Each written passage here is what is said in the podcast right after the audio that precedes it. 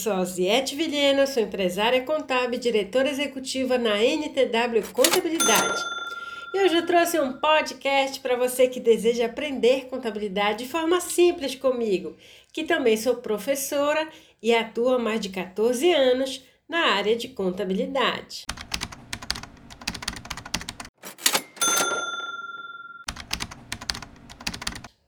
Hoje no nosso podcast, episódio 3, vamos falar de ICMS teoria e prática. Entender ICMS no Brasil é fundamental, pois este tributo é, em sua essência, apurado de forma não cumulativa, ou seja, ao comprar produtos você tem direito a créditos de ICMS e ao realizar vendas ou transferências de produtos, você terá débitos de ICMS.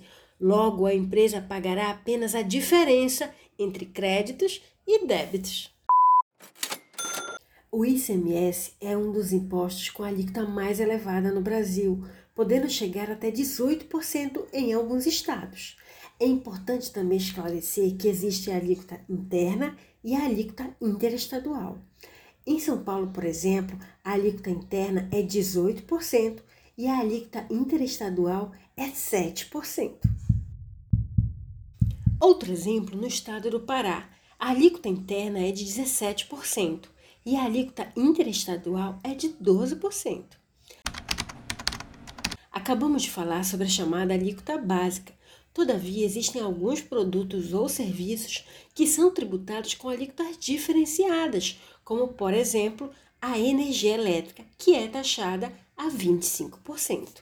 Existem várias formas de cobrança do ICMS, como por exemplo o ICMS normal, a substituição tributária, o antecipado de entrada, a antecipação especial, o ICMS diferencial de alíquota, o chamado de FAO, a antecipação glosa de crédito, o ICMS antecipado de saída, dentre outros.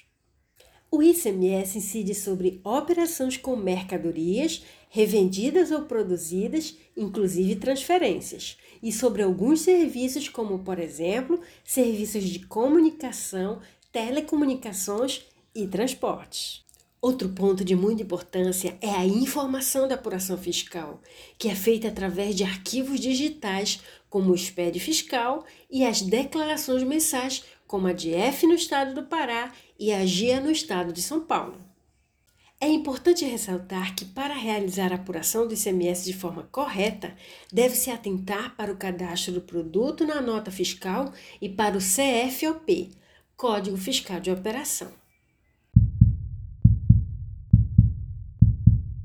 Precisamos destacar que o ICMS diferencial de alíquota, o DIFAL, incide quando a empresa adquire bens para o ativo imobilizado ou material de uso e consumo de outros estados. Mas não esqueça que este valor do ICMS sobre os bens do ativo imobilizado que foi pago poderá retornar à empresa como crédito aqui no estado do Pará em até 48 prestações. Vamos falar na prática? Eu vou lhe dar um exemplo de apuração de ICMS. Quando compra-se um produto como um ar-condicionado de São Paulo, o ICMS vem destacado com alíquota de 7%. E ao vender o produto no Pará, a alíquota será de 17%. Todavia, como a empresa tem um crédito de 7% da compra, logo a carga tributária será em torno de 10%. Por que falamos em torno de 10%?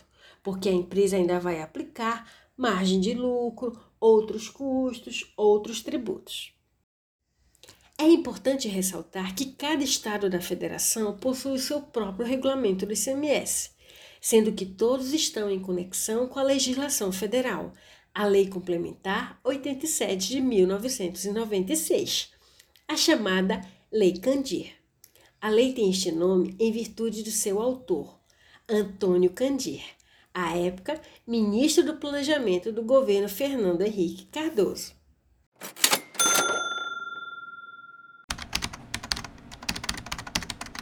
A Lei Candir isenta o ICMS para os produtos e serviços destinados à exportação.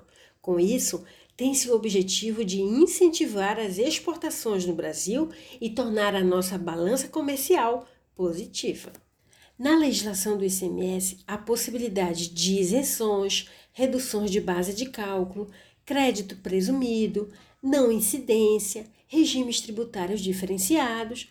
Um exemplo de isenção no estado do Pará é do produto açaí em polpa, que, quando vendido dentro do estado do Pará, tem isenção. É importante que, ao iniciar o estudo sobre o ICMS de uma empresa, que você avalie incidência, fato gerador, quem é o contribuinte do imposto, qual a base de cálculo e as alíquotas, dentre outros pontos. Ah, e não esqueça de verificar as informações que deverão constar nos documentos fiscais, como CFOP, Código Fiscal de Operação, CST, Código de Situação Tributária, NCM, Nomenclatura Comum do Mercosul, os dados do destinatário, informações complementares, dentre outros.